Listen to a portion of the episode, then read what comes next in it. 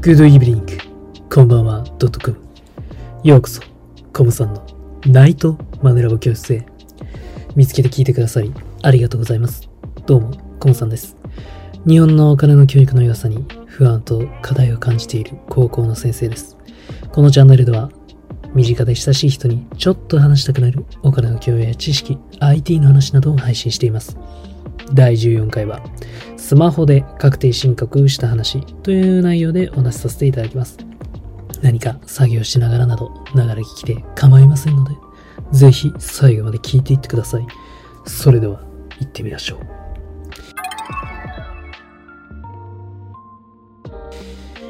はい、えー、なぜこんな冒頭になったのかというと、私がですね、本日単純に寝坊して朝に配信できなかったからでございます。えー誠に申し訳ございませんでした。ちょっと新年度ね、環境が変わって慣れてないのか、まあ朝がちょっと、あの、あんまり起きれなくなっているので、これから気をつけようと思います。まああとね、えー配信時間をずらすと何かこう変わるのかなっていう検証も、えー兼ねているということにしておきましょう。はい。えー、で、本日の話はですね、スマホで確定申告をしたよっていう話をしていこうかなと思います。で、まあ今日やったのでね、今日のうちに話そうと思って、ポッドキャストにしてます。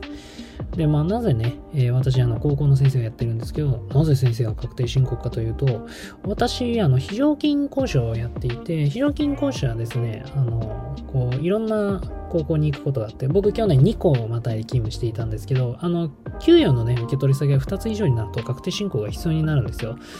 まあ、あの、年末調整ができるのが、その一つの、こう、勤務先だけらしいので、で、もう片方の所得に関わる税金を決めないといけないからです、そうです。ちなみに、非常勤講師は、あの、副業家ですからね。公務員とちょっと違いますからね。はい。で、えーっと、ちょっと期限がね、あの、4月15日までに伸びたので、余裕をぶっこいていましたと。まあ、スマホでもできるし、で、私自身、そんな、まだバリバリ授業やってるわけじゃないし、すぐ終わるぞと思ってたんですけれども、ちょっと万が一があったらまずいなと思って、学校が本格的に始まる前にやろうと思って、一年発起して今日やりましたというところです。で、結論はですね、意外と簡単にできました。もうちょい場に来るかと思ったんですけど、割と淡々とできましたね。かなりやりやすいシステムにしてくれていると思います。で、利用したのが、あの、通称 e-tax って呼ばれるやつですね。で、えっ、と、スマホでやりました。本当は PC でやりたかったんですけど、ちょっとマイナンバーカードのカードリーダーがなかったので断念しました。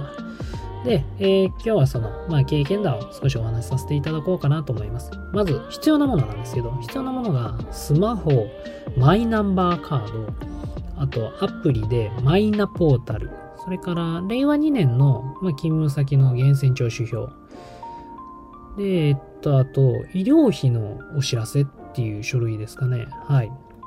そのあたりが必要でした。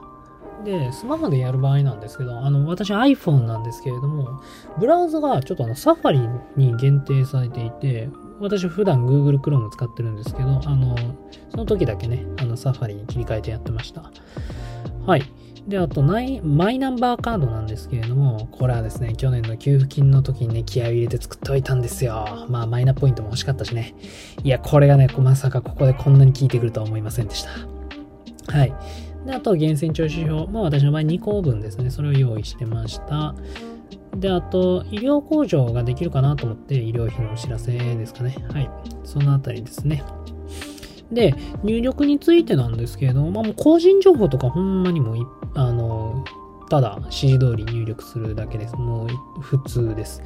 で、それから、あの、個人情報大体入力したら、まあ、その、それぞれの所得の分野に分かれるんですけれども、給与所得、これなんですけど、めちゃくちゃ簡単でした。なんでかというと、あの、源泉徴収票の指定の場所もそのまま転記するだけなんですよね。で、入力項目もほぼ、こう、順番に並んでるだけだったので、めっちゃ単純だったんですよね。あと、控除の内容も、まあ、社会保険料とかもそうなんですけど、それも入力するとこあったんですが、もう年末調整済みだったので、もう源泉徴収票に全部書いてあるんですよね。だから、本当に写すだけっていう感じでした。まあ、あとね、えっ、と、初めてだから、なんか何入力するのってわかんない気がするんですけど、入力ミスがあったら、あの、もう進めないので、もう帰ってね、あ、あじゃあここをすればいいのかっていうのはわかるのがありがたかったですね。はい。ただまあ、ちょっとたびたびマイナンバーカードにログインする場面があって、ちょっとそれがまあ、めんどいかなって思いましたね。で、あの、本当は多分電子データはそのまま使えたかもなんですけど、ちょっと私がアプリとの連携してなくて、もう今回、あの、もう手打ちで入力しました。これがうまくいったらもっと省略できたのかなと思います。はい。で、あとですね、私、実は、えっ、ー、と、まあ、去年度、まあ、背取りをね、こう、軽く、ちょっとやってた時期があるので、えっ、ー、と、あと雑所得に関しても申告しました。もうそんな売上事業レベルじゃないので、もう雑所得で申告してます。で、その前だともう収入、まあ、売上ですよね。あと、経費。で、あと、その収入引く所得、あ、失礼しました。収入引く経費で出てくる所得。これね、もうおしまいなんですよね。もう私はね、あの、ちゃんと事前にまとめておいたので、もうそんなに難しくはなかったですね。まあ、あの、そんなバリバリに、こう、儲けてるわけじゃないですが、すぐできましたからね。はい。で、あとね、一通り入力したらもう還付金もね、あの、パッとこう出てくるようになってました。ああ、これぐらいね、あの、返ってくるのかと。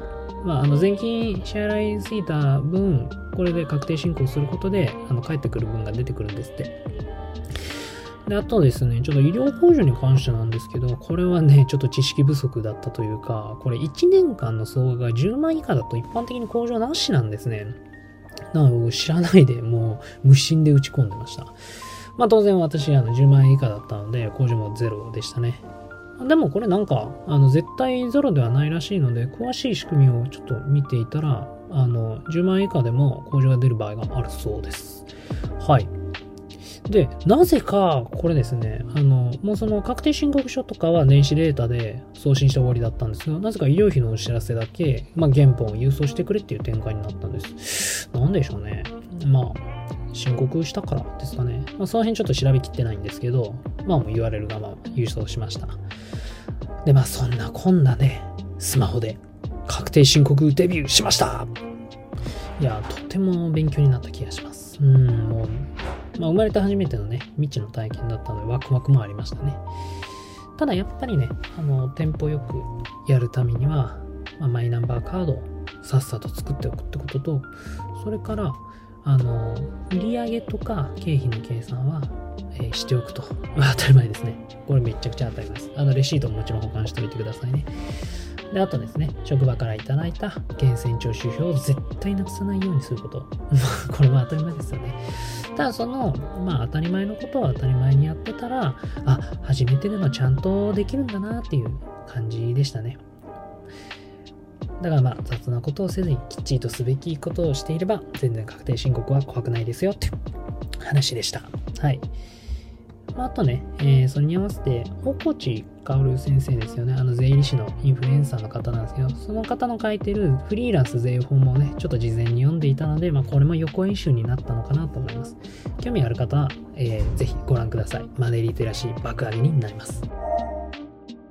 えー、以上で、えー、今回の話は終わらせていただきます。最後まで聞いてくださり、ありがとうございました。昨日の自分よりも強く賢くなって自由で豊かな人生に近づけるように今日も頑張っていきましょう。ああ、もう今日は終わりでしたね。はい。あなたにとって明日も素敵な一日になることを願っています。それではまた次の配信でお会いしましょうね。Good night! はい。えー、今度は頑張って早く起きます。ではまた。